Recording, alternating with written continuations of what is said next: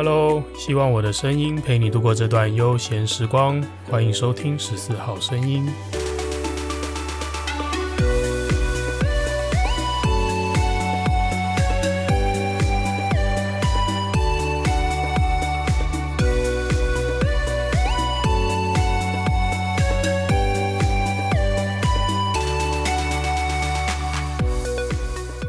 嘿，又是我，欢迎收听这一集的十四号声音。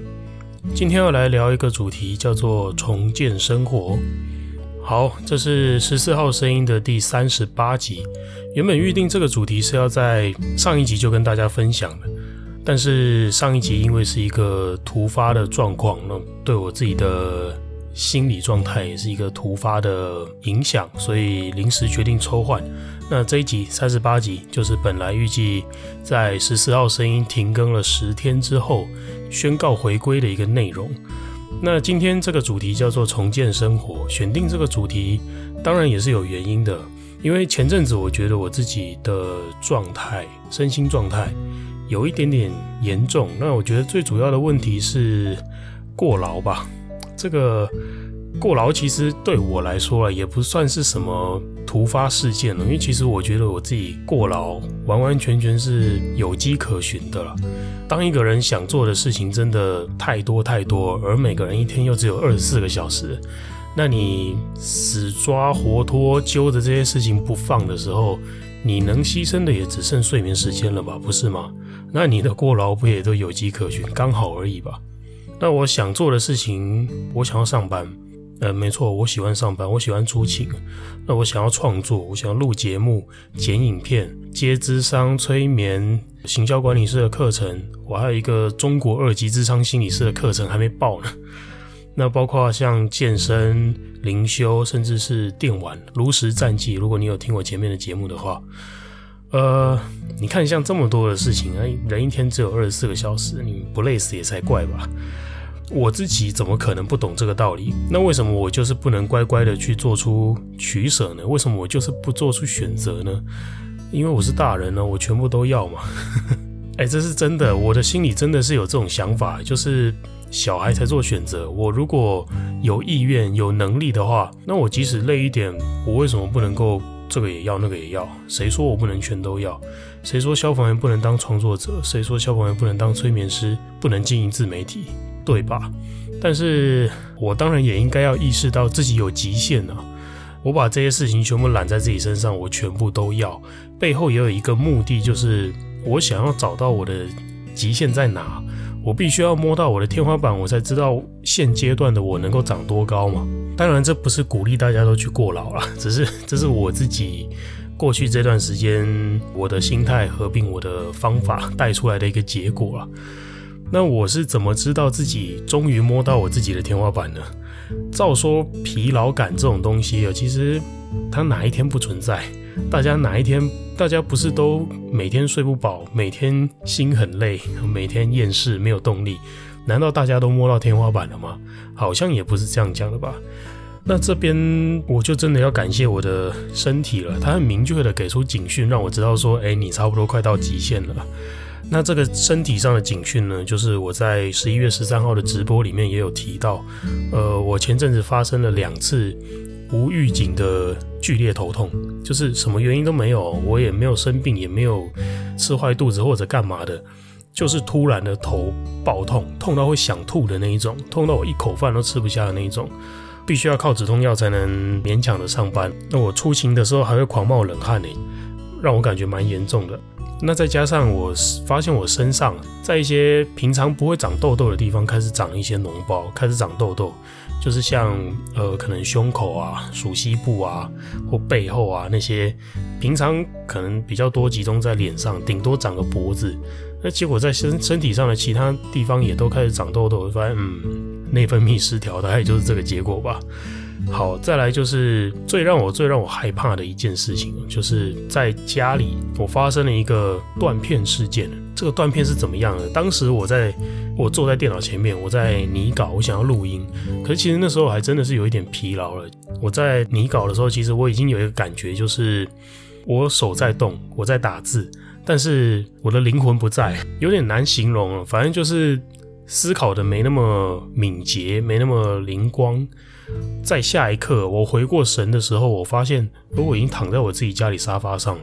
中间到底什么过程？我怎么从一个正在打电脑拟稿的状态，变成躺在沙发上醒来？中间这个过程我完全不记得。那这事情着实是吓到我了，因为这样子的断片哦，如果在家里发生，那倒还好，你自己至少知道你要找个地方躺。但是如果是在出勤的时候，那如果是在我通勤上下班，我在骑车的时候，万一发生这种事情怎么办？那超级危险的吧。所以才说真的是吓到了。那除了身体上的反应之外，我的心理状态的变化也默默的在进行。我原本因为有健身的目标，所以我对饮食是有在控制的。但是随着我忙碌、疲劳，我越来越没有心力去把心思放在我的饮食身上，越来越没有心力去注意我到底吃了些什么东西。所以其实这段时间对吃这件事情，我是蛮。放飞自我的，那当然最终的结果也就会反映在你的体态上，确实是有那么一点小小的崩坏啊。那再来就是我的创作灵感，随着我的疲劳程度提升，然后创作灵感也消失，那个心态也不太像以前一样，就是诶，我对我的生活，我有很多的心思去感知我的生活，去对我看到的事情、经历到的案件。具有一些感触，而且我都能够记下来。以前是可以很轻松的做到这件事情，但是当你在疲劳到一个程度的时候，这个能力好像突然就消失了，人找不回来了。那其他的也包括像是我停止了阅读的习惯，我停止了记账的习惯，我甚至停止了灵修的习惯，让我的生活默默的都在脱序。最后当我回过神的时候，我发现。我当下的身体没有在病痛，我不会头痛，我不会断片，也可能还只是暂时没有发生而已啦。可是，就算我的身体是还 OK 的状态，但是我的生活已经乱成一锅粥了。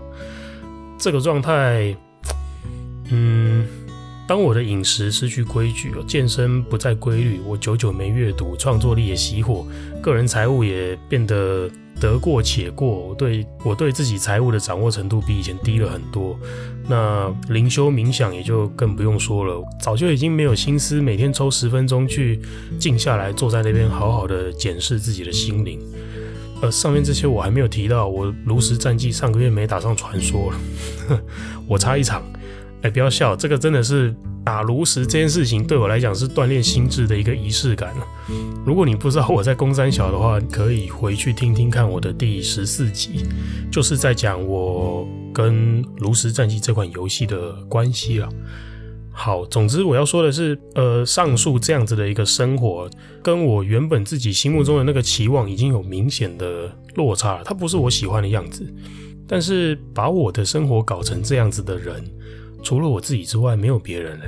我听过一句话是这样说的，就是你的所有不幸都是你自己允许的。虽然这句话原本是在形容人际关系啦，但是我觉得套用到我的情况上，呃，你放弃掉那种种习惯，导致你最后生活变成这个样子，其实也完完全全都是我自己允许的。生活中有很多可能不太好的结果，往往都来自一些奇小无比的决策。说到这边呢，不知道正在收听这一集节目的你，是否也觉得自己的生活不是你所期望的？感觉你自己的生活已经乱成一锅粥，每天很忙很累，但是都不知道自己在忙些什么，都不是在做一些自己想做的事情。那你只能一天天的看着这些心里想做的事情，一件又一件的被舍弃、被遗忘。你想不想要重建自己的生活呢？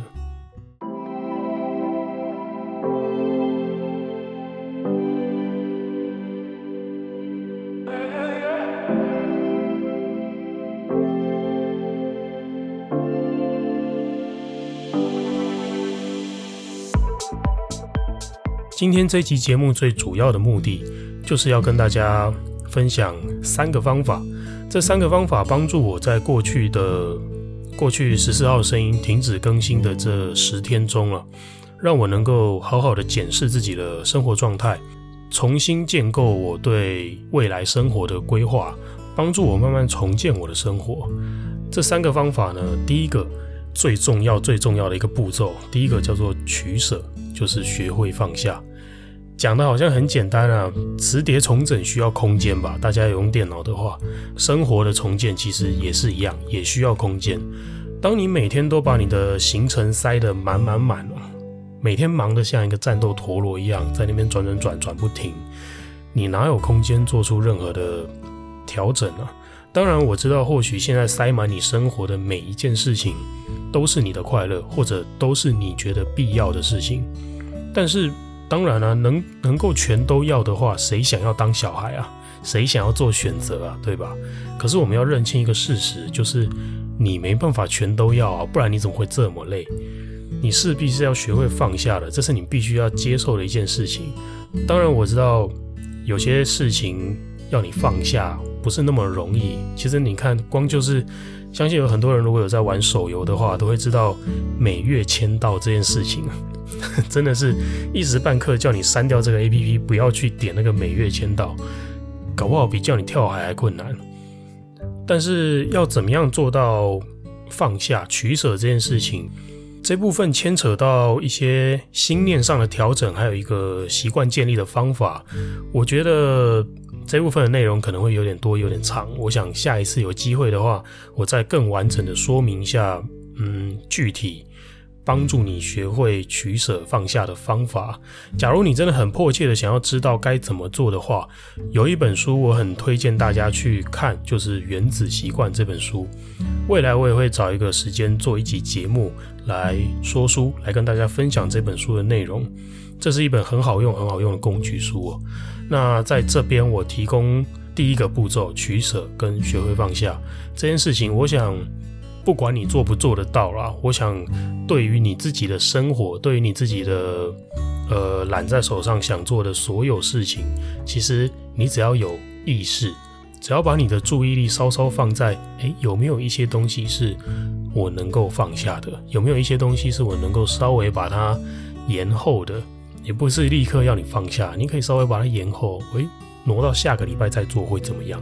我挪到隔一天、隔三天再做会怎么样？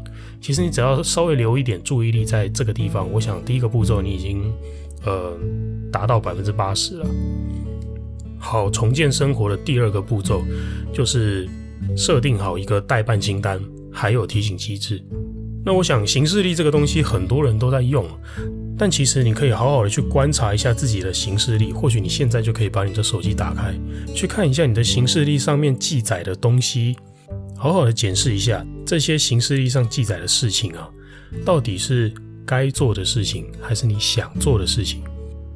我们都很习惯在行事历上把该做的事情全部都塞得满满的，但是我们从来不记录自己想做的事情。从今天开始，我们就练习。把想做的事情也记在这一份行事历，也记在这个待办清单上面，而且最好还能够为它设定一个期限，就是我什么时候要做，或者我每个礼拜的哪一天要做。再来还有一个很重要的步骤，就是请务必把这个待办清单的通知打开。这边推荐大家可以用一个 APP 叫做 To Do List。就是代办清单的英文的意思。这个 APP 它的颜色是一个蓝色勾勾图案，你可以用这个 APP 来帮助你做到我上述的那件事情，就是记录、设定期限跟打开通知。那为什么要这样做呢？因为人脑其实很健忘，有很多事情我们都是需要被提醒的，提醒了我们才会记得。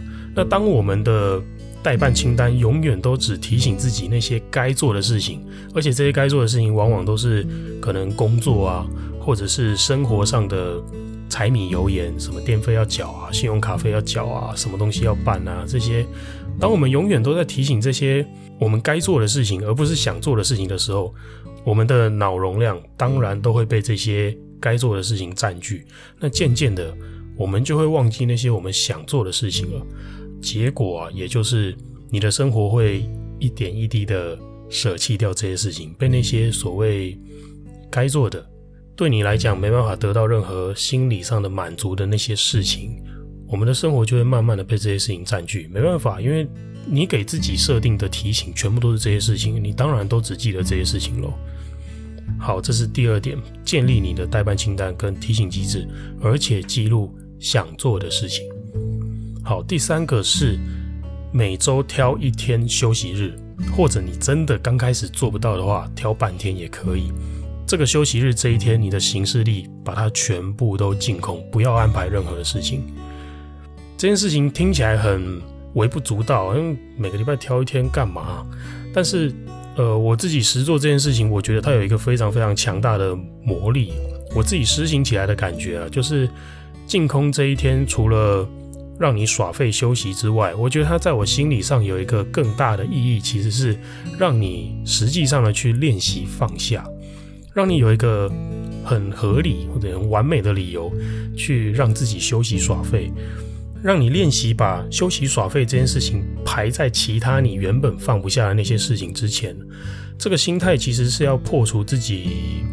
心目中的那个完美主义，有点类似这样讲吧，就像这样假设好了，你是一个从来没有犯过错、从来没有被老板扣过分的员工，你就会永远都兢兢业业的为了保住主管对你评价的每一分。但假如今天你已经被主管电翻天了，你在他心目中已经扣分了，你可能反而会顿时觉得我轻松了很多，反正扣分也已经扣了。就算扣完了，我还是在这边上班啊。就算扣分，我薪水还是照领啊。天也没有因为这样塌下来嘛。那我干嘛这么兢兢业业，这么汲汲营营的？你反而会更加轻松诶。前段时间的我自己的状态也是这个样子。我想做的事情，巴拉巴拉巴拉这么多。我希望我每天都可以做这个做那个。要是不做的话，我就会感觉我自己又要被另外一件我想做的事情追着跑。那。多累呀！其实休息日的这个安排，就是让我自己知道说，我就算放我自己一天假，我想做的事情也不会因为这样就离我远去，也不会因为这样我就再也不能做。我就算隔一天、隔两天再回过头来，我还是能创作啊！我的听众也不会因为这样跑掉啊！等于休息日这件事情，是让我实际用行动去告诉我自己，休息一天真的不会怎么样。当然，你还是要权衡一下，有些事情真的有它的 deadline，那个有时效性的东西，期限还是要顾啦。相信你够聪明，知道我在说什么。好，最后总结一下吧。当你觉得疲惫、疲劳，你的身心都在对你发出警讯的时候，记得要检视一下你的生活形态是不是越来越糟心了，越来越偏离自己期望的样子。万一是的话，分享给你三个重建生活的方法。第一个，取舍跟放下，这是你免不了必须要学会的事情。第二个，把你想做的事情列入待办清单，不是该做的事情哦。而且开启通知，善用提醒机制。第三点，每周设定一个休息日，净空当天的所有行程，让你亲自去体会，休息真的没那么严重，休息真的没什么大不了。好了，以上就是今天想跟大家分享的内容。最后想把这两句话并在一起再说一次：你的不幸都是你自己允许的，休息真的没什么大不了。希望我们都能够顺利打造出自己期望的生活。工作忙碌之余，别忘了要休息哟。如果听完今天的节目，你有任何的心情感触想要跟我分享的话，都欢迎你私讯到我的 IG 账号 Martin Chao 十四。我都会认真的看过每一则留言，并且做出回复哦。喜欢十四号声音的话，也请帮我在 Apple Podcast 上面留下五星好评，多多分享我的节目，让更多的人听见哦。很开心我的声音能陪你度过这段美好时光。十四号声音，我们下次见喽，拜拜。